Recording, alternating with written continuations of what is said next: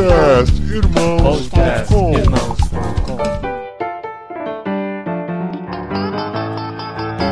Olá, pessoas! Podcastirmãos.com de número 362 entrando no ar. Eu sou o Paulinho, estou no Aquário de Ideias do Encontro Cepal e com a esposinha Adriana, Olha! que vai ter a chance de regravar um programa que ela não participou. Olha isso! É verdade, é verdade. Eu sou a Adriana e eu estou aqui com o Ziel Machado, que hoje nós vamos descobrir se o nome dele é Ziel, ou se é Josiel, Uziel. é Ezequiel, ou se é Uziel. E aí, Ziel? Fala aí, como é seu nome? Então, eu sou o terror dos porteiros de prédio, que nunca acertam o meu nome. Ah, é? Ficam, seu Ziel, seu Uziel, seu Uziel. É Ziel mesmo? É Ziel. É Ziel mesmo? Mas Ziel o nome, de Ziel. mas o nome pro stop. Quando tiver a letra Z, ninguém sabe o nome Nossa, com Z. verdade! Aí, ó. Eu É, não sei de onde meu avô tirou esse nome. Meu pai também tinha o mesmo nome. Agora, quando você chega no aeroporto na Alemanha, em Frankfurt, qualquer lugar, Ah. em, vez de, em vez de escrito chegada, vem escrito Ziel. Ah, quer é? dizer, chegada. No final da corrida, na maratona na Alemanha, vem escrito meu nome, Ziel. Você fez essa maratona? Ainda não. Ah, tá, tá se preparando. Ia tirar uma ser foto muito embaixo. Então, caramba, ia ser muito da. Mas é na chegada? É, chegada significa Ziel. Caramba, porque Ah, se na saída era facinho, né? Fazer a maratona. Já o Ziel.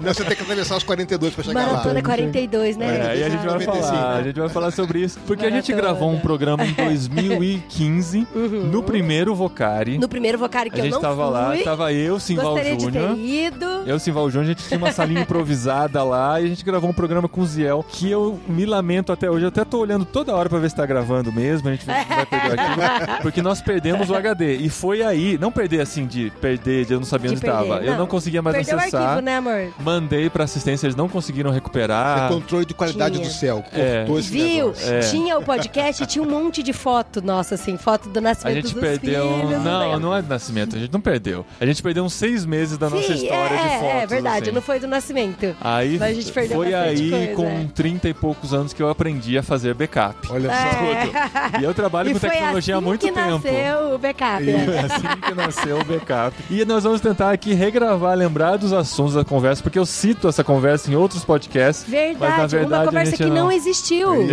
Exi- imagina. Não, nunca foi pro Não, ar. porque se Ficou não foi na porno, não existiu. lembra- É. Se não tá na internet, não existiu, Não tá- né? Exatamente. Zé, obrigado por aceitar o convite, estar com a Prazerzão gente. enorme estar com vocês. Vamos ver se a gente Muito recuperar bom, essa muito conversa. bom. Vamos lá. É que agora tem eu, né? É, vai ficar agora muito sim. melhor. né? Não tenho dúvida.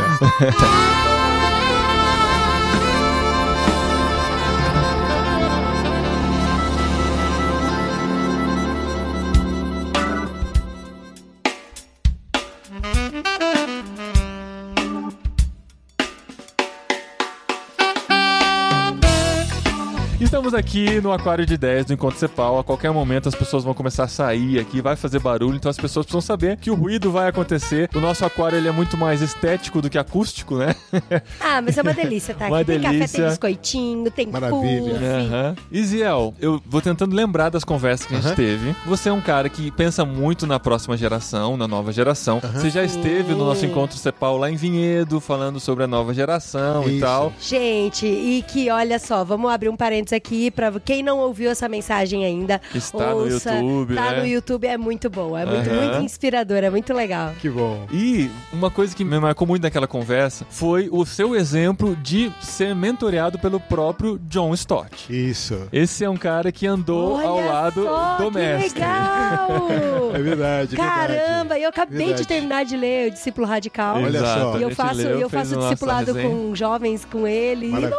nossa, que da hora! É, ele andou com o John Olha Stott. que legal. Como é que foi, como é que começou essa relação com ele? O Stott teve um passado grande com o movimento estudantil na Inglaterra. Lá chama-se UCCF, que é o equivalente à ABU no Brasil. Uhum. Então o Stott veio ao Brasil a última vez. Bom, ele veio duas vezes ao Brasil, em 80 e 89. Uhum. Quando ele veio em 89, ele quis ter um encontro com o movimento nacional, com a ABU do Brasil. Nessa época eu era recém-possado secretário-geral do movimento Em brasileiro. 89? É, na verdade eu entrei como secretário-geral do Movimento Brasileiro. Fazendo as contas quantos anos eu tinha. É. Ah, Não foi- tinha nascido ainda. Foi não. no século passado. Então eu tinha começado em 85 na Secretaria-Geral do Movimento Brasileiro, eu tinha 24 anos. Que da então, hora. quando o Stott veio ao Brasil, chamou a atenção o fato de que a ABU do Brasil tinha uma agenda ministerial muito complicada e que o movimento havia escolhido uma liderança muito jovem para lidar com essas tensões. Uhum. E na conversa com a gente, ele falou assim: Ziel, seria bom que você passasse um tempo comigo na Inglaterra. Olha só, partiu dele, então, É falar isso, com você. É, porque eu vejo que você está muito novo para assumir essa responsabilidade. Eu, seria bom que a gente caminhasse um pouco junto para te ajudar legal. a pensar algumas coisas. Olha E qual só, era o seu nível de admiração com ele já, assim? Então, Tava de boa? bom, na ABU sempre o, o tio João, que eles chamavam, né, o Uncle John. É mesmo? É assim que a gente tratava ele, É. assim, mas era assim uma admiração do tipo impossível, entendeu? Sei. É. então.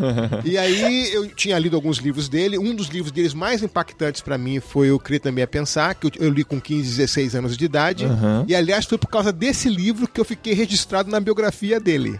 É Quando mesmo? foi escrito a autobiografia dele, eu tava numa reunião com ele na Inglaterra naquele momento, e aí ele pediu que eu compartilhasse a história de como era a minha relação com esse livro, que na edição em português eu que faço o prefácio. Olha Hum. só. E aí eu contei como é que estava a minha situação aos 15, 16 anos e o impacto que esse livro teve na minha vida. Quando foi feita a biografia dele, ele pediu para colocar esse testemunho no livro. Crer também é pensar? Esse é o título do livro. Tá. que também é pensar Tá. pela editora Ultimato, hoje publicado. E tem ainda? Tem, Tem, essa publicação? tem, Olha, tem, olha tem. só, Clênia, vamos É, lá. é isso. Eu quero... Eu Patrocínio. Jabazinho, jabazinho. Patrocina esse programa, É. Tênia.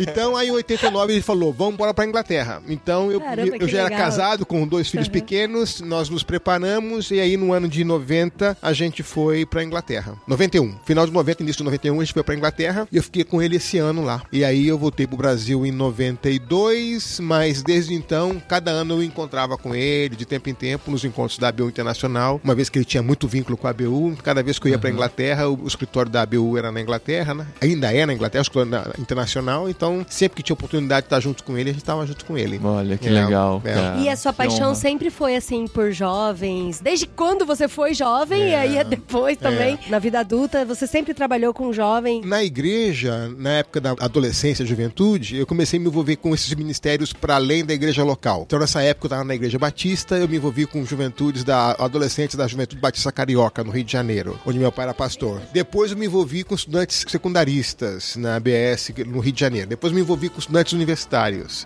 Depois, me envolvi com jovens na área de esporte. Que legal. Aí você foi crescendo junto, É, ficando mais eu fui velho. envelhecendo É.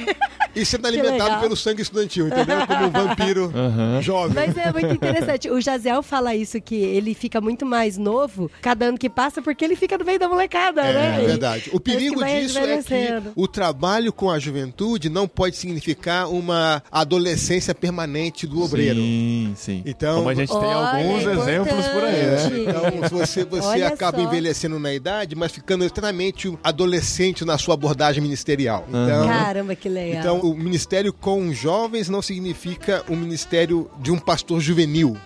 Porque as perguntas são perguntas difíceis. É a vida do Uhum. Sim, cara que está em sim. jogo. Tem uma dificuldade. Às vezes no ministério a gente gosta mais de estar com as pessoas do que com o ministério que a gente faz. Então, o perigo do obreiro estudantil é curtir tanto estar com jovens que esquece que a sua função é ministrar os jovens e não simplesmente curtir estar com eles. Aham, Entendeu? olha só, é. Então, esse é um Não, é perigo. importante, é importante mesmo. Viu, Até- peraí, por falar em jovem, Cassiano. Olha, chega o nosso jovem Cassiano! Ouvi a palavra jovem. Eu me lembrei de quando eu era, né?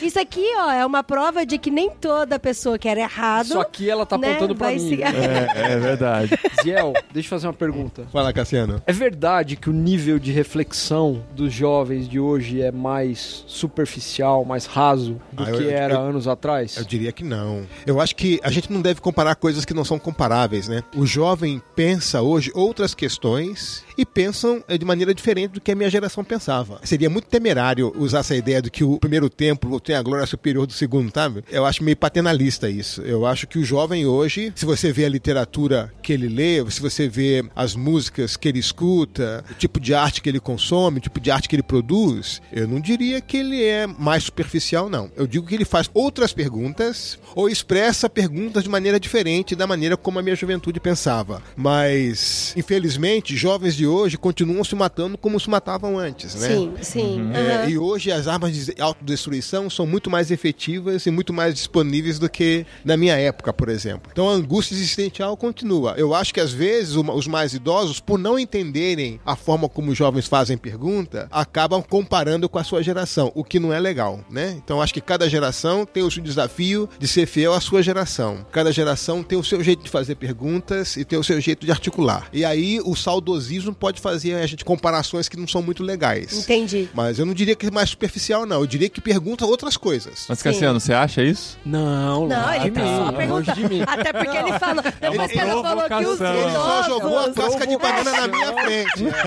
Provocação. Não, a senti gente isso ouve- também. a Não, gente até porque ouve. ele falou, os A gente idosos ouve perguntam isso. Mas a gente ouve é. isso. Então, Não, a foi gente por isso que eu ouve. quis ouvir de você. O uma- perigo sempre é criar esses estigmas, né? Sim. Então, essas, essas ideias de você classificar gerações com alguns estigmas é botar a gente na caixinha. Sim, sim. As co- a E realidade- generalizar muito A também, realidade né? não é linear, entendeu? Linear é só linha de trem. A realidade é muito complexa, entendeu? Então, as pessoas têm preguiça de escutar. O Stott dizia isso, olha, a gente tem que desenvolver o seguinte, nós temos dois ouvidos, uma boca só. Significa que nós temos que ouvir mais e falar menos. Ele desenvolveu toda uma abordagem pastoral baseada no que ele chamou de double listening, que é o ouvir duplo. Ouvir a Deus e ouvir o mundo. É como o Rubem Alves diz, né? A gente sempre tem cursos de oratória, mas não tem curso de escutatória.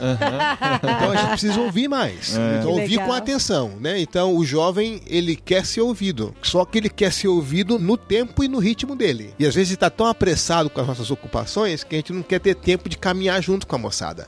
Então, ou a gente quer que a moçada fale mais rápido. Mas eles têm um tempo dele, tem outra maneira de trabalhar as coisas, né? Então eu acho que esses estigmas são perigosos, porque a gente joga a gente na caixinha e quer classificar as pessoas. A realidade não é tão linear assim, né?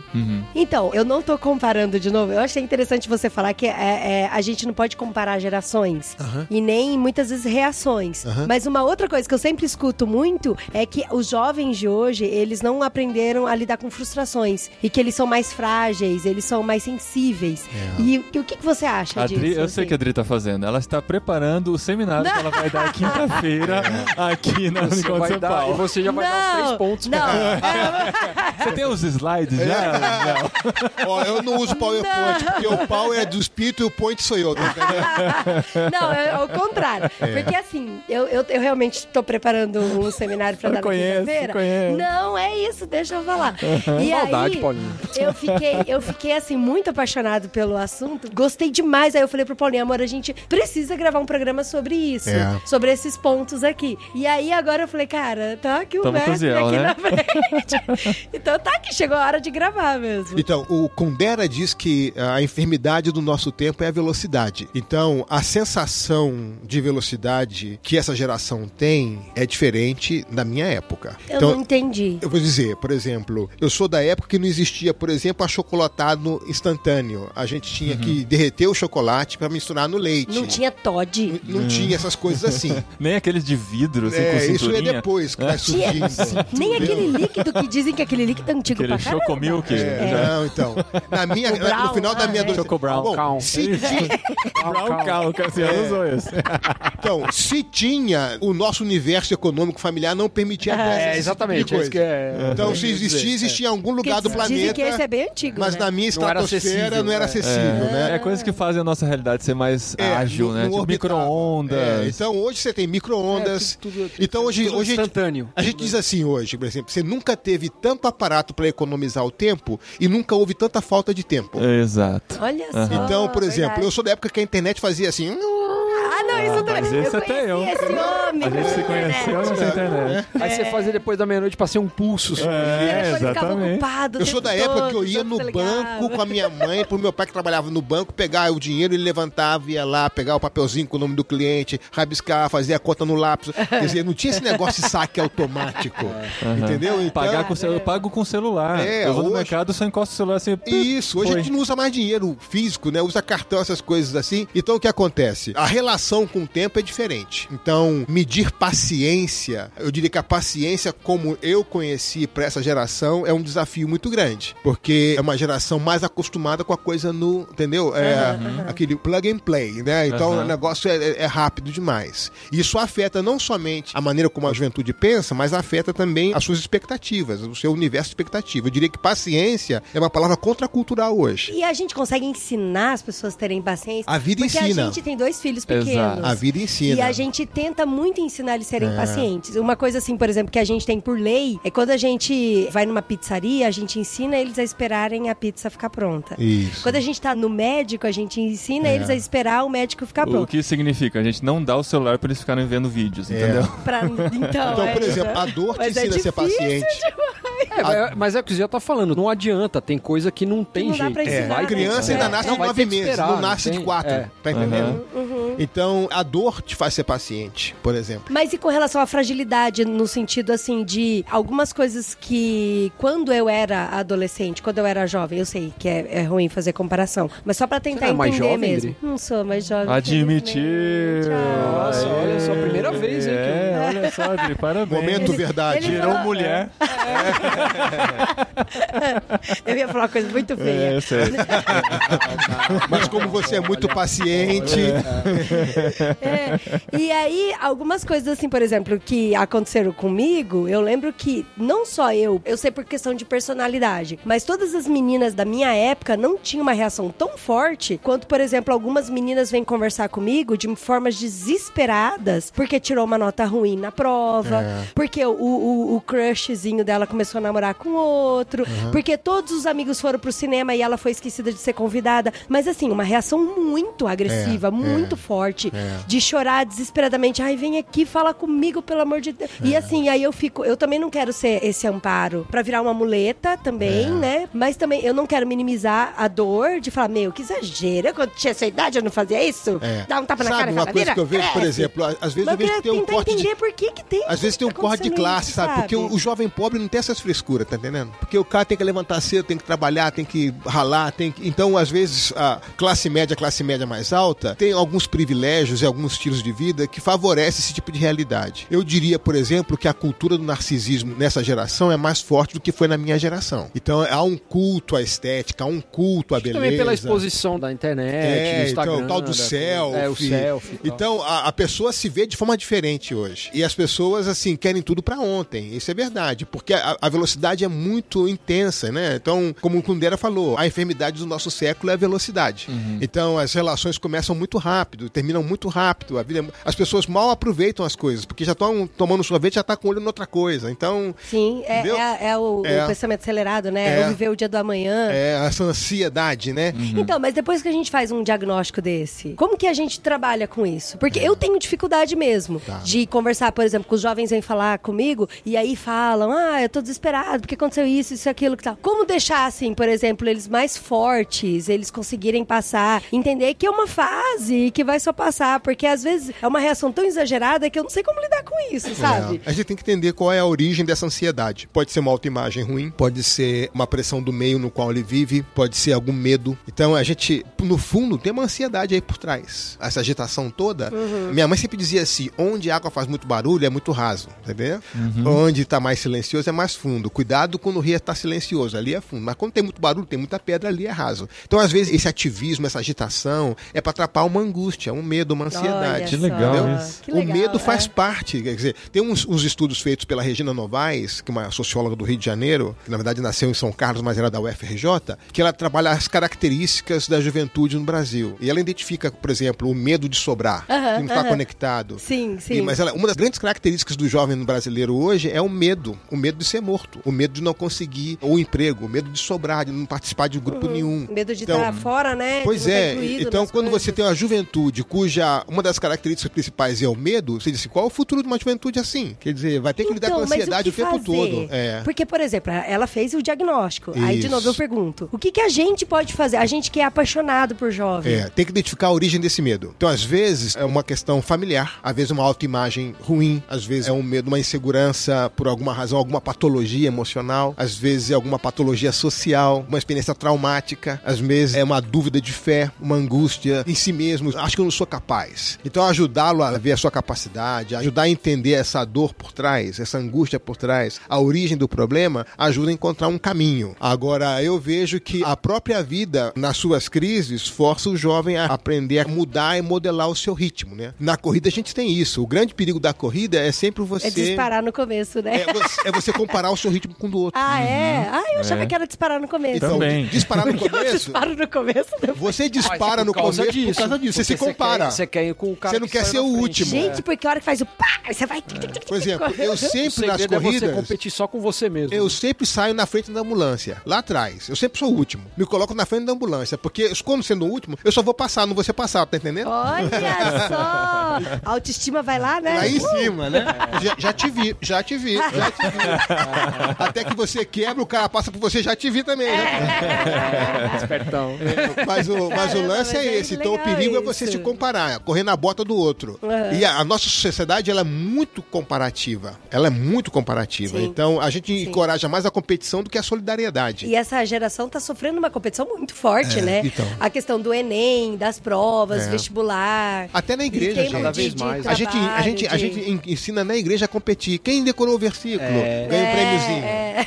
Entendeu? A gente A não bolinha, a bolinha. e o- Isso. A gente não encoraja muito a solidariedade, que é um valor mais próximo do reino de Deus do que a competição. Sim, A gente acaba no batizando a competição quem? e É, educa as crianças assim, entendeu? Então, assim, nós vivemos uma sociedade agitada, barulhenta, o tempo todo iluminada competitiva, e né? competitiva. Esse ruído externo contamina o interno. Uhum. Então, a gente tem que entender também que velocidade é essa. Se a gente absorveu esse modo de vida, entendeu? As cidades enfermizam a gente. E essa agitação externa também tem essa correspondência interna. E às vezes é porque você está acelerado, porque você está num ambiente acelerado. E assim, a gente gosta sempre de pensar em conexões, relacionamentos, relações. Eu e o Paulinho, a gente tem muito contato com muitos jovens e a gente gosta. A gente tem a, a questão da mesa, de trazer o pessoal pra dentro de casa e fazer cachorro quente, conversar. E a gente sair com a molecada A, e a tal. mesa é fundamental. E a gente tá sempre envolvido com eles e a gente sempre ouve muito e conversa. E uma das coisas que a gente tem vontade é trazer as pessoas da nossa geração, da nossa faixa etária, que também façam isso, que tenham relacionamentos, que tenham conversas também com os mais jovens. É. Então, essa mão aí que a gente tá trabalhando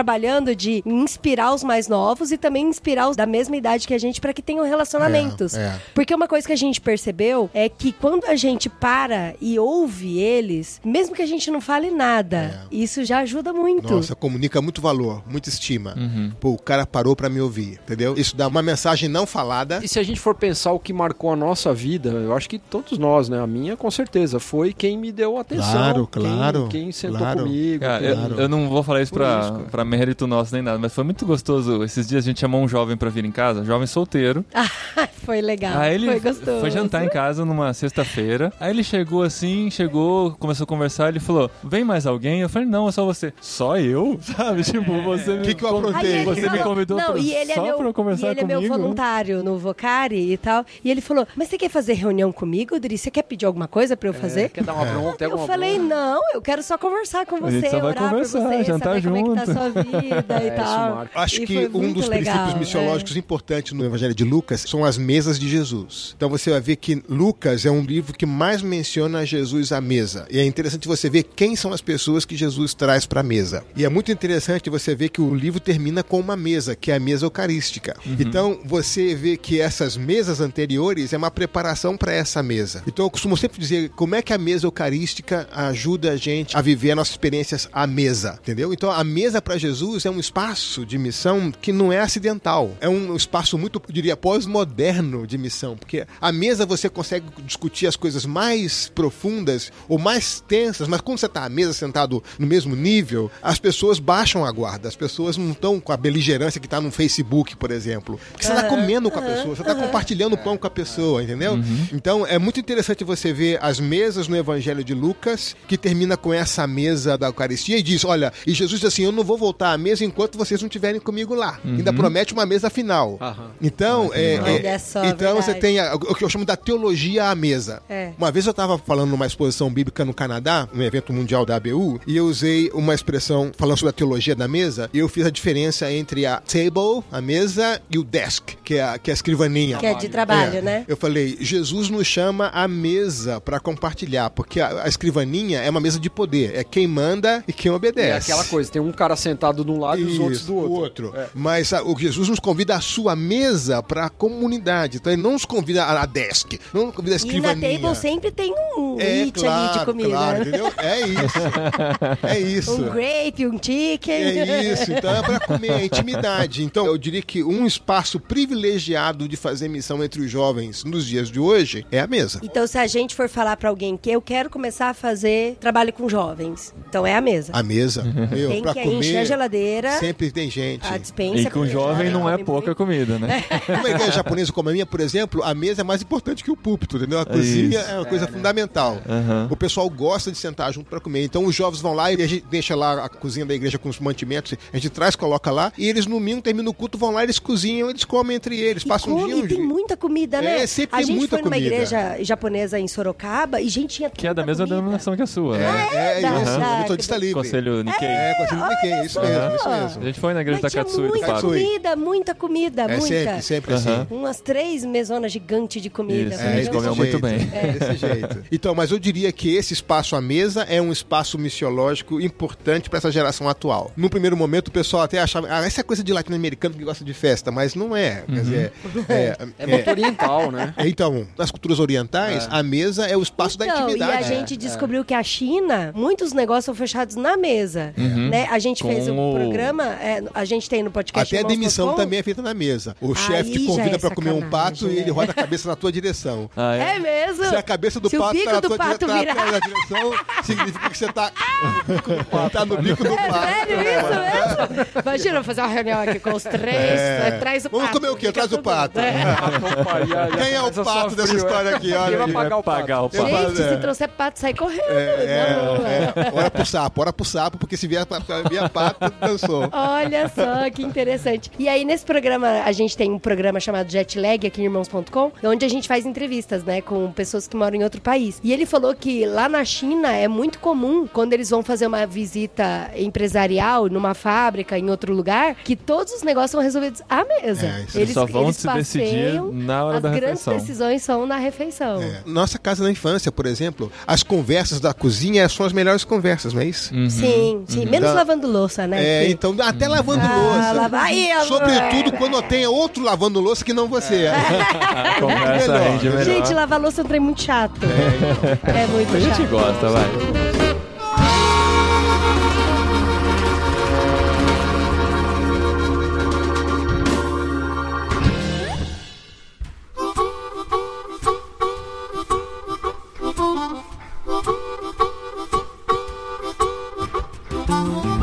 Zé, outra influência que eu sei que o John Stott teve por você Aham. foi com relação à sua prática de exercício. Foi, foi sério. Você isso. tinha um peso avantajado, diria. É, foi mais ou menos assim. Tinham as más línguas. Diriam as más línguas.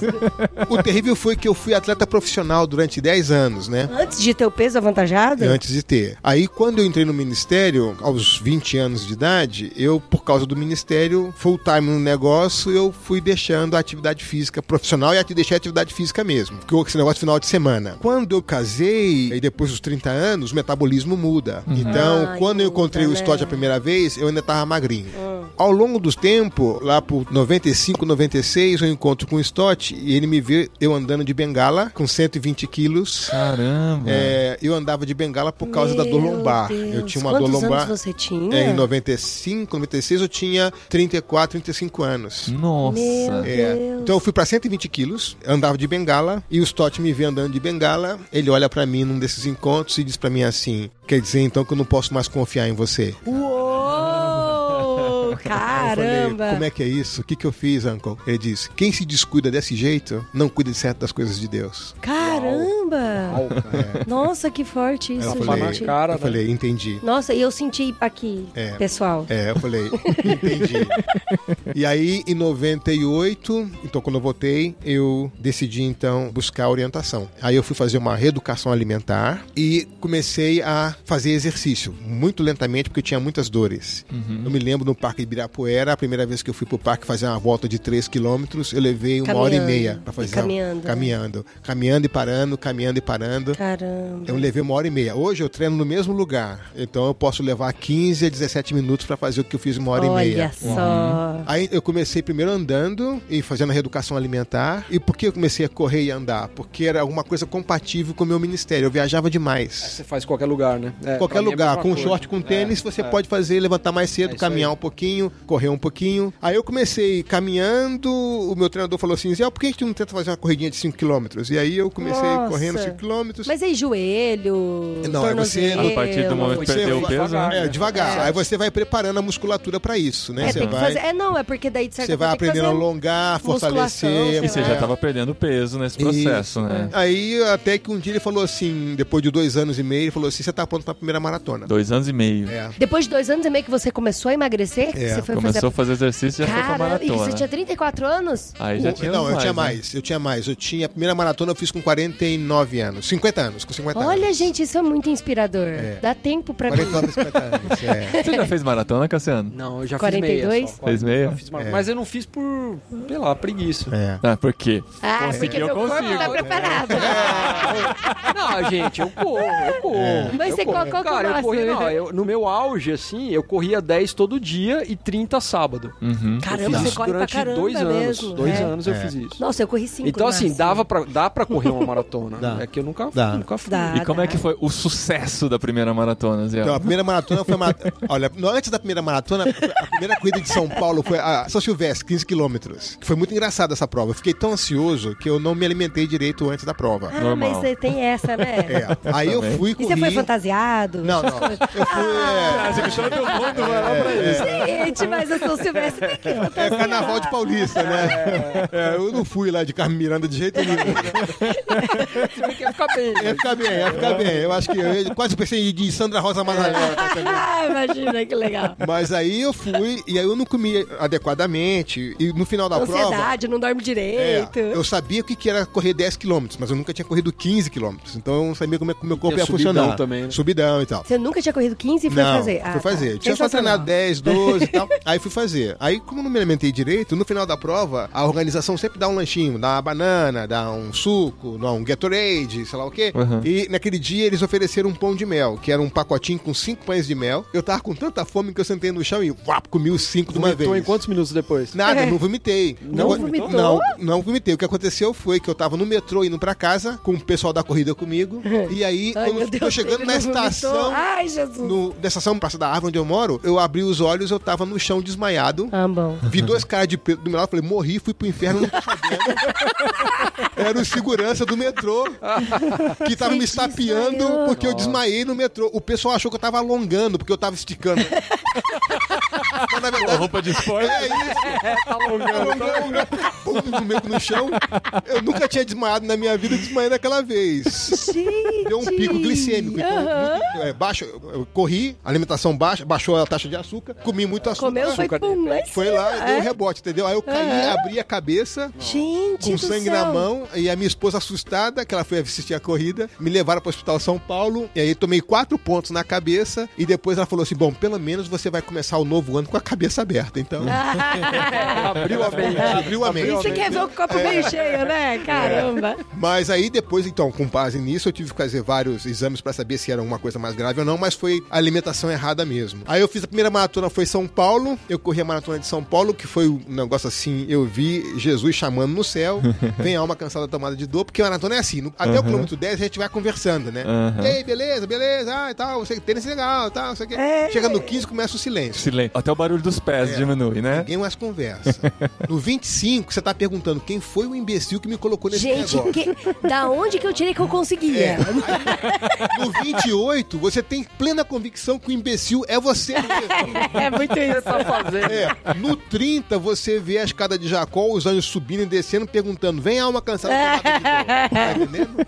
No 35 tem a suave, maravilhosa Coca-Cola, que é aquele pouquinho de açúcar que te injeta ânimo pra fazer o set final, né? E aí, enfim, depois do, do Toda 35, 42 tem, né? Toda 42 tem. E não tem um esquema de, da maratona de 42 que tem umas portinhas assim do tipo, deu 15 quilômetros, se você quiser Se sair, quiser parar, pega, o pega uma medalha de É, 15. então. o que Pega, pega de 15. Nas provas de 42, eles fazem várias provas menores. Então, Isso, e Tem a aí prova tem o de 5, ônibusinho tem que a vai prova só de 10, passando. tem a prova de 15. Só que na prova de 42, no 21, que é a meia maratona, geralmente o pessoal começa a gritar assim: é aqui que separa os homens dos meninos. É! Aí você vai falar. Ai, ai, ai. cara, Aí você é- vai sair? Aí você mexe no, né? Aí até agora eu fiz 11 maratonas. Cara, Eu fiz 11 já. Caramba. É, a última foi agora duas semanas atrás, Santiago do Chile. E não tá com dor? Não, agora não. Duas semanas Mas atrás? essa- Não, essa você bem, bem treinado, você não É, sente. é mais sente, viu? Ah, mas Maratona sempre sente, dói. cara, sempre É, dói. sempre dói, sempre dói. Eu digo que na maratona é o seguinte: você descobre que na linha de chegada a alegria e a dor se reconciliam. Uhum. Porque até o 30, as pernas te levam. Depois do 30 é a cabeça que te leva. Então sempre tem dor. Mesmo esses caras que correm. Sim, eu, eu ouvi correm falar da- disso. é, Aham. Você tem que aprender a lidar com a dor, entendeu? A dor é a tua companheira o tempo todo. E deixa eu só matar uma curiosidade, mas isso é curiosidade mesmo. Eu nunca passei dos 5, eu sempre corri 5. Mas pra mim é sempre um mesmo ciclo. Eu me arrumo, me alongo e tô hidratada e tal, e eu começo a correr. Os primeiros 10 minutos eu falo, gente, eu não vou conseguir nem até um quilômetro. É mais pesado. Só que eu vou até um quilômetro pra a honra, honra. Pelo menos corri uma volta em volta do lago. Depois fica mais tranquilo. É assim mesmo. Aí eu falo, tem cara, até o endorfina 3. também, Aí eu falo, não, agora eu vou pelo menos até 3. É. Quando chega assim no 3, eu falo, cara, eu não vou conseguir, não vou aguentar. A hora que eu termino o 5, eu só respiro três vezes. Uma, duas, três. Nossa, corria mais 5 fácil. Na hora que eu termino. Mas depois que parou, né? Depois que já parou. Mas é sempre assim, é sempre, é sempre esse mesmo ciclo. etapa aí. É, eu levo eu levo 5 quilômetros pra me aquecer. Então, então, por Ah, eu exemplo, quero correr mais. depois de meia hora que eu começo a perna a soltar. É assim mesmo. Mas o começo é tão difícil, os primeiros É 10 pesado, minutos. é que você tem que começar leve, né? Então eu corro mais leve. Então, por exemplo, uma maratona eu divido em várias corridinhas de 5. Então eu vou até o quilômetro 5, corridinhas de cinco. aí examino como é que tá, aí faço mais 5, examino como é que tá. Oito mais corridinhas cinco, mais de cinco, cinco, ainda cinco, faltam cinco. dois. É, entendeu? Então você faz em partes a prova, entendeu? Se você começar assim, vou correr 42, você nem se move, nem sai da cama. Aham. Mas você tem que E de dosar. 5 em É o 5. tal né? do um dia de cada vez. É isso. Só que é tudo Ai, no mesmo a gente dia. gosta bastante, É. né? Zia, eu lembro que no podcast Perdido, você contou da relação com o seu treinador. Que aconteceram algumas maratonas que ele chegou e deu um toque no seu ombro e falou: agora você tem que parar. É. Isso aconteceu mesmo, né? Como é que foi? Eu não lembro É, bem. eu o- nunca parei na prova, mas os meus companheiros já pararam. O que acontece é o Ah, seguinte: tá. ele geralmente fica entre o 30 e o 33 das provas, escondido em algum lugar que você não vê. Aham. E ele quer ver você de longe para ver como é que você tá chegando na prova. Então, se o grau de exaustão é muito grande, ele vem por trás de você e toca no seu ombro e diz: Olha, acabou a prova, para, vamos treinar melhor para a próxima. E ele tem essa visão pra. Ele sabe que- que você tá morrendo. o- ele sabe, Pelo porque ele te olhar. conhece, então ele vê o nível de exaustão que você tá. Aham. Se você o vê pela frente, é um É. bom sinal. É. Ele vai tirar uma foto sua, vai fazer a massagem na sua perna e dizer, agora mantenha o ritmo e termina a prova. Ah, Então eles sempre ficam entre o 30 e o 33, sem que você saiba onde tá, pra você não ficar tentando pretender ser o que você não tá sendo. Aham. E ele fica te observando pra ver o teu grau de exaustão, porque a prova é pra você celebrar a vida, não morrer de, rápido. de teimosia, assim, de... Meu, ele tocou no meu ombro, mas eu consigo Sempre tem. continuar Mas, ele- aí, mas aí a disciplina é o seguinte: se você faz um negócio desse, significa que ele não vai ser mais seu treinador. Não, não, mas não, não de rebelar, de falar pro treinador, ó, eu acho que eu conseguia mais, É, então, assim. por exemplo, a maratona agora do Chile. Eu tava sozinho, outro país. Então eu cheguei no quilômetro 30 na maratona com 3 horas e 15. Então eu tava hiper bem. Só que eu nunca tinha sentido cãibra. Dessa vez Ai, você sentiu. eu senti muita cãibra. Ah, não. Não. Então no 30 eu quebrei. Ai. Faltando 12 quilômetros. Eu tive que parar na barraca Ah, médica. não. Fiquei parado uma hora e vinte na barraca médica. Nossa. Nossa. E o Depois terminou. O médico falou assim: olha, a sua prova acabou, você tem que esperar o ônibus chegar e levar. Só que eu perguntei, depois de uma hora e vinte, eu falei, onde é que tá o ônibus escova que eles chamam? Ah, tá no quilômetro 13. Eu falei, eu tô no 30. Posso tentar ir andando? Ele pode, mas se você sentir dor, você para. E então eu comecei a andar. Eu geralmente ando rápido. Então eu ando, por exemplo, no plano a 8,5 por quilômetro, 8 por quilômetro, que é uma velocidade boa pra caminhar. Eu tava andando a 9, 9,5 meio e fui passando muita gente. Quando eu cheguei no 41, eu vi um ônibus de escova vindo lá atrás. Aí você não. Corre, corre, corre. Não, eu falei, eu não vou subir nesse ônibus de jeito É, mas cara, você tá louco a hora. É, nisso, apareceu a televisão chilena filmando, dizendo: Vamos, Ziel, não vai parar aí agora. Então, o É. que aconteceu? Eu resolvi correr, mas por causa da proximidade do ônibus, eu acelerei. Então, foi muito engraçado que quando eu cheguei em casa e baixei o tempo do relógio, É. do 0 ao 30, a minha velocidade mais rápida foi 6,5 por quilômetro. Uou. Depois, quando eu caminhei, fui a 9, 9,5. e aí, do 41 ao 42, eu corri a 5 e 15. Nossa! Sério? Perto do ônibus. Então, agora a gente já sabe. Eu falo, ônibus, eu saio correndo pro trabalho. Legal. Caramba, Mas ainda vou que fazer coisa. uma, cara. A gente tem essa vontade, né? O nosso Você corpo fez a tem- primeira aos 49, você falou? Foi aos Anos? 40 É 49. Pô, eu tenho, tenho dois aninhos aí pra fazer, É. cara. Ah, vou fazer. Tô tentando manter uma maratona completa por ano e aí faço umas quatro, cinco meias maratonas. Legal. Porque eu tenho que conciliar com a agenda de púlpito na igreja, né? Então, a meia maratona eu consigo correr e depois volto pra igreja pra pregar. Uma maratona eu teria que pregar sentado. Meia maratona não dá dor mais, então. Não, não dá. Porque eu normalmente eu treino 10, 15 quilômetros quando eu treino, todo dia. Então a meia maratona... Mas você corre todo dia? Eu corro dia sim, dia não. Aqui você correu? Eu sim, caminhei, É, eu porque vi eu esqueci hoje, o eu vi tênis. hoje. É. Teve que correr de. Porque eu vim pra cá achando que tinha, no hotel onde eu tô, tinha... Tinha esteira, es- né? Esteira ou aparelho pra fazer exercício, Ah, né? Ah. Aí eu cheguei e não tinha. Falei, então vou ter que caminhar. Então, correr com os Ai, tênis que não dá. gostoso, É, é. que gostoso. Levanta cinco e Ó, meia Tem e tênis caminho. aqui, Tem, ó. tem, ó, você servia, Se 44. servir, ó. Mas o dele deve ser aqueles todos Ah, esses especial. caras são chatos. É. Vai é pegar. sem cabedal. Não, e tem- e tem também a vida útil, né? Tem vida útil, tem a Que- tecnologia. A quilometragem que Tem Não, e é relação engraçado. afetiva com o tênis. É engraçado, quando a gente resolveu querer correr, a gente assistiu vários vídeos e tal de canal, de YouTube e tal, essas coisas. E tem um cara que falou assim: é, eu quero correr porque correr é barato, de graça, na rua. Só que aí depois ele descobriu que ele tinha que ter um tênis bom, tinha que fazer musculação, depois Passar ele no fazer fisioterapia, usar uma camiseta que não esquenta. É, não é Correr tão de graça. Correr é de graça.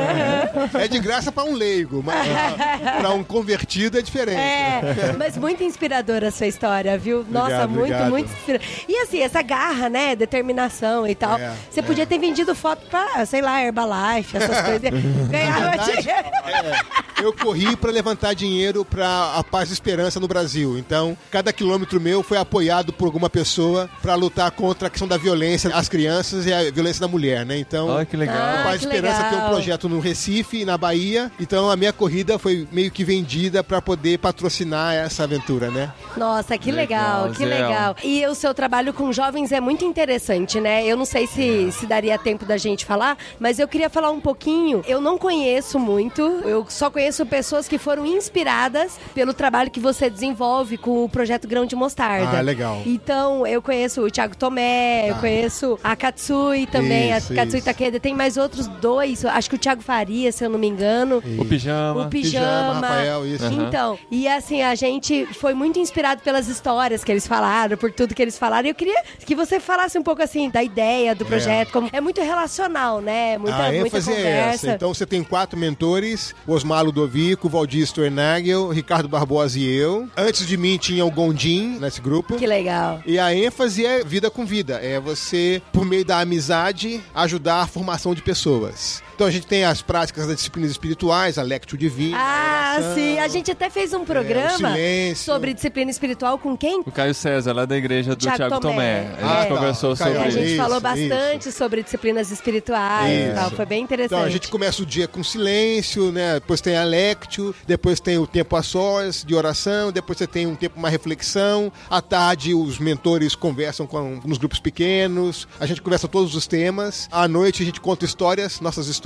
pra eles. Olha só, eles que contam legal. as histórias deles. E esse E é grupo meio tipo Las Vegas, assim, o que acontece lá fica lá, né? Ninguém sai falando. Não, pode falar. Pode? quiser. Ah. É só não dizer o nome. Ou então inventar outro nome. O Toninho. É? Pô, o Ricardo Barbosa falou uma coisa. É. né? Ele, tá falando de você, disse que é o Ricardo. aqui. Mas assim, a gente acompanha o grupo por três anos. E o grupo é formado por jovens entre 25 e 35 anos. Que é o buraco negro da igreja, né? Verdade. Verdade. essa é a fase que o pessoal tá vazando, né? Então a gente quer mostrar pra eles que é possível ter amigos no reino de Deus, que a amizade é uma disciplina espiritual importante e a gente tenta, por meio da nossa amizade dos quatro mentores, encorajar a amizade das pessoas do grupo. Que legal, Então, que joia. assim, a gente caminha junto por três anos, né? São seis encontros, dois encontros por cada ano, e a cada três anos muda a turma, vem uma turma nova, né? que Então, é joia, bem legal, que é legal, bem que legal. legal. Muito Só que nem adianta fazer mesmo. propaganda porque tem que ser convidado, né? É, indicado, né? Tem É. que ser indicado. Então Não, você tem que é conhecer alguém que conhece é alguém. interessante saber que tem trabalho e pessoas que estão tá pensando acontecendo. em relacionamento Geralmente a gente tem recebido uma média de 100, cento e poucos inscrições. A gente seleciona uns 50. Mais do que isso é difícil caminhar com. É, é, é, perde, né? Perde o mentores sentido é de relacionamento, É, né? é. Caramba, que legal. Muito, bem legal, muito é bem legal, legal, muito legal, mesmo. Muito bom, Ziel. Muito obrigado. Imagina, por prazer. gravar com a gente. Eu tô aqui com o coração acelerado, tá quase acabando a pilha do gravador, isso não pode acontecer. a gente Olha aí. perder de É, novo o gravador programa. acaba, a nossa não acaba É. nunca. Não, É não. o maratonista. É, o maratonista. Obrigado, Mas eu tô Ziel. aqui, é igual maratona, né? Será que eu vou conseguir chegar até o final? vamos. A hora que termina, ixi, gravava mais umas 10 horas. É, Isso, corria outra, né? Valeu também, Cassiano. Valeu. Obrigada. Até o próximo podcast aqui do Acorde de Ideias.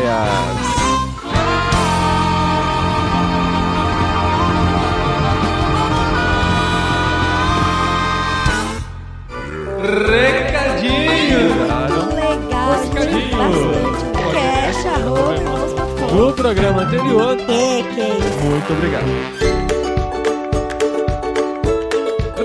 Recadinhos, esposinha! Recadinhos juninos! Juninos? Você sempre me surpreende com seus recadinhos temáticos. Ué, porque a gente tá em junho, né? Enfim. Mas olha só, que presente! Nós conseguimos publicar o podcast com Ziel Machado! Olha isso! A gente juninos. já citou várias vezes a gravação inexistente, na verdade, a gravação perdida com o Ziel Machado. Tudo que eu queria Sim. provar na vida, eu falava, tava naquela gravação Tava lá, lá, que tava foi lá. perdida e tal. É. E o Ziel tá de volta, gravou com a gente com muita humildade, muita. Qual que é a palavra? Muita prontidão, presteza, né? Ele é, ele é sempre muito carinhoso. Ele é muito fofo, né, amor? muito gostoso gravar Ele, com ele. ele, ele dá uns tapinhas, mas de um jeito tão fofo, né? Que Exato, a gente, né? é. e você ouviu sobre nova geração, sobre corrida, né? Olha que legal, a gente Sim, eu trouxe tenho esse certeza tema. que todo mundo que tá ouvindo o recadinho agora tá pensando, é, eu vou precisar correr, fazer exercício, Vou fazer exercício, é. é, cuidar da minha vida. Assim que eu conseguir publicar esse podcast hoje, que tá ligeiramente atrasado, porque ontem a gente foi lá no CTPI Ressurgência, e isso atrasou um pouquinho o podcast, Isso é né? verdade, isso é verdade. Assim que eu publicar, eu vou correr pra academia que eu preciso fazer uma Ah, dessa vai, é? semana. Ah. Eu tenho que ir, Dri. Como que eu vou manter esse shape aqui? E as minhas artes você tá devendo, meu amor? A madrugada é pra isso. A gente tá aí. Mas, gente, muito legal esse programa. A gente ficou feliz demais de gravar e você pode compartilhar com os amigos, falar que dá pra ouvir no Spotify. A gente tá tentando fazer funcionar no Deezer, porque assim, o podcast você pode conseguir colocar no Deezer em dois cliques. Pois é, mas o Deezer com irmãos.com, irmãos.com é é. novela mexicana, né, amor? A gente tá trocando vários e-mails, eles encaminham pra outros setores, outros departamentos. Então você que tem celular da TIM, que tem o Deezer gratuito na sua conta, aguarde que irmãos.com tá chegando lá. Enquanto isso, aproveite pra ouvir nos outros aplicativos de Nossa, podcast. amor, você fez duas propagandas muito gratuitas. Ah, mas a gente tá aqui, né? Porque assim, quando as pessoas descobrem Ah, o você Deezer que tá e a comendo essa Ruffles é, ouvindo esse podcast?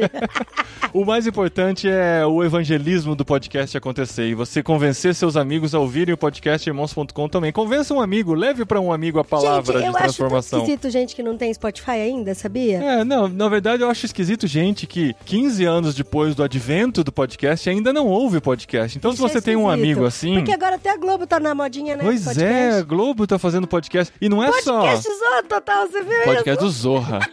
É. E não é só. e- longe isso é legal, porque não é só uma replicação de conteúdo, né? Não, é- eles não pegam um programa de TV e colocam em Não, forma de não, podcast, não. como a CBN fazia e faz até hoje e tal. Eles realmente entenderam a importância de produzir conteúdo exclusivo para podcast e nós temos aí essa divulgação grande que tá E acontecendo. porque afinal nós somos, com reverb, por favor, o podcast mais antigo do Brasil! ainda em atividade, pelo Ainda em menos, né? atividade. Tem, sempre tem que tem que sempre colocar o asterisco, porque nós somos os mais antigos, existiram né? outros que já morreram, então nós somos os sobreviventes, os resilientes. Passamos pela era negra dos podcasts, em que ninguém mais falava de podcast do Brasil, a gente tava lá na nossa periodicidade Sim, fixa. sim. E vocês acompanhando a gente aí, fiéis ouvintes, a gente agradece muito por isso. E por falar em podcast, não são em todos os programas que a gente tem recadinhos, então nesse aqui a gente precisa avisar vocês que no programa passado falamos sobre Além do Planeta Silencioso. Sim, da trilogia cósmica. O primeiro livro Lewis. da trilogia cósmica do C.S. Lewis ficou um programa muito gostoso. Ficou muito legal. E a boa notícia pra você, não participei, viu? Pra você que não gosta da minha Pra você que enjoa da voz da Adri, eu não tenho essa opção que você tem, né, meu amigo? Então É aproveita. verdade, aproveita, aproveita. E na próxima semana a gente volta com o Jet Lag, essas duas séries mensais que temos em irmãos.com, um sobre livros e outro sobre profissionais cristãos ao redor do mundo. Semana que vem a gente volta com um profissional. Será que eu conto? Não, Não? não nada. Surpresa. Deixa o povo Aguarda seguir a aí. gente no Instagram, arroba irmãos. Idri, o que que tá chegando aí que tá quase Ah. tirando os seus cabelos? Vocari 2019! Faltam- Tirando meus cabelos, tirando o meu sono e É. acrescentando algumas úlceras. Mas, gente, é muito bom, é muito bom. Eu sou apaixonada pelo Seja voluntário do Vocário, você quase não vai trabalhar, tá bom? É. Não, os voluntários não trabalham tanto, não. É bem divertido. Adri, nós somos voluntários. Sim, mas nós somos É. coordenadores, né? Tá, voluntários. Não- Isso. Que fique bem Seja claro voluntário, isso. mas não passe de voluntário pra coordenador. e que meu chefe não me escute isso. Mas estaremos lá a partir do dia 18, a gente chega, né? Mas o evento começa no dia 20 de junho, ainda tem Sim. vagas, você pode se inscrever e passar esses quatro dias com a gente. De 20 a 23 de junho, em Maringá, na Unicesumar. A gente vai passar esses dias deliciosos pensando sobre vocação, seu lugar no mundo. Gente, o Vocar é muito gostoso de estar, é muito divertido. Você conhece muita gente, você ouve muita gente, você dá muita risada, você aprende, a tua cabeça assim abre, estica teu cérebro assim de uma forma absurda. Então Aham. você precisa São estar quatro lá. dias intensos. É, tem gente que fala, ah, mas eu já tenho 37 anos, eu já sei exatamente o que eu quero pra minha vida, mas cara, vai. Vai. Vai, porque tua cabeça muda. É muito bom, é muito bom. E se você é ouvinte do podcast irmãos.com, você terá um presente! Olha isso! É um super presente! É um presente. Ah, não. A gente é um falou nos presente últimos da hora, recadinhos. É um presente muito da hora. criou uma grande expectativa. É um mimo simples, mas que a gente quer presentear os nossos ouvintes queridos que estarão lá no Vocari. E pra você ganhar, você só precisa chegar em nós, porque o pessoal fica com vergonha. A gente quer conhecer quem ouve a gente. Depois fala: Sim, Ah, eu vi ah, você no isso é Vocari, verdade. fiquei com vergonha de chegar. Agora você tem um manda motivo. DM pra gente, você acredita? É. Ah, eu tava no Bocara, queria ter feito uma foto e não fiz. Não, não precisa fazer Não, foto. Fala, se quiser fazer foto, pode fazer também, mas não é pra fazer foto. Eu não sou celebridade pra ficar fazendo foto. Daqui a Ah, pouco eu vou você dar é bonito, autógrafo. amor, vale a Eu sou bonito, sim, mas Sou bonito? Sou. Mas assim, você vem e fala pra gente que ouve podcastirmãos.com e fala alguma coisa assim. A gente vai perguntar alguma coisa assim que prove que você ouve podcast. Então, assim, os mil e poucos participantes do Vocário vão falar, eu ouço podcastirmãos.com e tal. Tem que provar que ouve. Tem que falar uma coisa que só quem ouve podcast sabe. Olha isso. Aí você vai ganhar um belíssimo e exclusivo bottom do podcastirmãos.com. E você, cara, bottom, dá pra você pôr na mochila, Todo dá pra pôr o no que dá pra crachá, fazer com dá pra bottom, pôr na André. fita, dá É. pra colocar naquele sua, naquela sua mochila que você vai pra escola, na mochila que você leva pra academia. Mochila é um problema colocar bottom, viu? Porque ele enrosca, enrosca na cadeira, de repente você vê o bottom no chão e tal, mas se você tem um. Dá pra você um colocar na pra parte isso, interna da mala, eu acho tão legal. Parte interna da mala, ninguém vai ver, né, Dre? Então, ah, fi, se você dorme com outras pessoas, Hã? eu já vi várias vezes os. Bo... Que isso? eu já vi várias vezes o bottom da, da Ana, mas acho que pega mal falar isso. Mas como é? Na parte interna da mala? ela Quando abre mala, é. Ah, não, é muito privado Ah, isso. O é bottom tem que da mostrar pros outros. É, mas pede pra Ana mostrar o bottom dela pra você. Eu não vou falar nada, não. A Ana que fique com o bottom dela Fica guardado. bonitinho, fica bonitinho.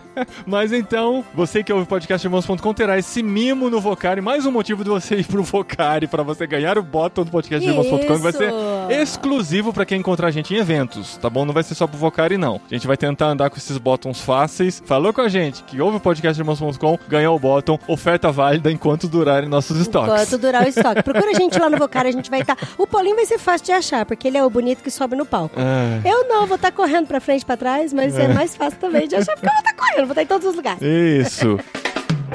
E olha só, mais uma grande notícia. Você que ouviu até aqui, você tem grandes notícias. Grandes e o que a gente tem notícias. pra contar agora é que já temos data e local para o Impulso 2019. Olha, Como é que fala, Adri? Tem que ter o tempo, reverb do tem- Impulso. É reverb e continuação do reverb. Ah, né? tá. É a vibração do pulso que Isso, ainda pulso. pulsa. Olha só, gente, segue aí a data do Impulso 2019. Quando será, marido? Será no dia 5 de outubro, ou seja, daqui exatos quatro meses da data de publicação desse podcast. Dia 5 de outubro acontece o Impulso 2019. E o Impulso é nada mais, nada menos do que o encontro de comunicadores cristãos que aconteceu o ano passado. A gente juntou uma galera muito legal aqui em Vinhedo. E neste ano será em Campinas. Campinas! Olha isso, Campinas, gente, é um acesso muito bom, porque dá pra vir de avião pelo Viracopos. Aham. Dá pra vir de avião por Congonhas e depois pegar um ônibus até o Viracopos. Exato. E vir pra cá. Dá pra pegar um avião de Guarulhos depois pegar Não um precisa ser avião, não, André. Tem, a gente tem Ah, opções mais sim, populares. também Que pra é a rodoviária de Campinas, que tem, Tem, a rodoviária muitos de Campinas. acessos para muitos e, ó, lugares. dá pra vir de BlaBlaCar, porque tem muita gente que vai pra Mais um Campinas, patrocínio, muitas, né? Muitas, é. Tem um aplicativo de ônibus agora que você consegue pegar preços bem mais baratos. Então, assim, reserve a data. Sim. Nos próximos dias vamos abrir inscrições. 5 de outubro de 2019. E olha, olha, presta atenção, Hum. com muita calma. Diga. Ano passado, faltando 15 um dias, mês, 15 dias. Um mês, marido. Tá, pô, é você pode exagerar. abriu. Tá bom, Não, exagera a gente lá. abriu mais. É, Tinha esgotado as vagas. esgotaram as vagas. E a gente só quer o público selecionado. Não, Ou seja, a gente só tem um espaço pra uma quantidade de É, pessoas. mas o público. A gente tá falando primeiro pros nossos públicos selecionados. Ah, sim, entendi. Pros nossos nichos, que são as pessoas Isso. que a gente admira e quer que esteja perto da gente. É. O impulso é um dia para nós pensarmos comunicação e reino de Deus. Então, se você é da área de comunicação ou se interessa pela área de comunicação, Independente se é da igreja, se é organização missionária, não. Não. É comunicação e ponto. cristãos na comunicação. Isso. Vocês isso. que ouvem o podcast já ouviram os programas que a gente gravou durante Tipo, o se a impulso gente for gravar sobre cristãos na farmacêuticos, não precisa ser um farmacêutico na igreja. Não, é um farmacêutico que trabalha na farmácia. Tá bom, mas não é o caso do impulso, tá? O É. impulso é para comunicadores, não para farmacêuticos, a não ser Pode que ser sejam farmacêuticos comunicadores, farmacêutico como no meu caso. Muito bem. Então fica de olho nas nossas redes sociais. Nos próximos dias vamos abrir inscrições. A gente só tá mandando o save the date aqui pra vocês. Faltam alguns detalhes pra gente fechar preço e os detalhes de programação, que a gente já tem que ter alguma base, né, Pra poder lançar as inscrições. Mas guarde aí, 5 de outubro, na primeira Igreja Batista de Campinas, em parceria com o Fabinho Carrenho, nosso amigo, que tá recebendo o impulso lá e um programa de comunicação que a gente vai desenvolver lá dentro da PIB. Então fique ligado nas redes sociais, irmãos.com/barra impulso, você vai encontrar as informações assim que elas estiverem disponíveis e a gente se vê no nosso encontro de comunicadores cristãos de 2019. É isso aí. Faça logo sua inscrição.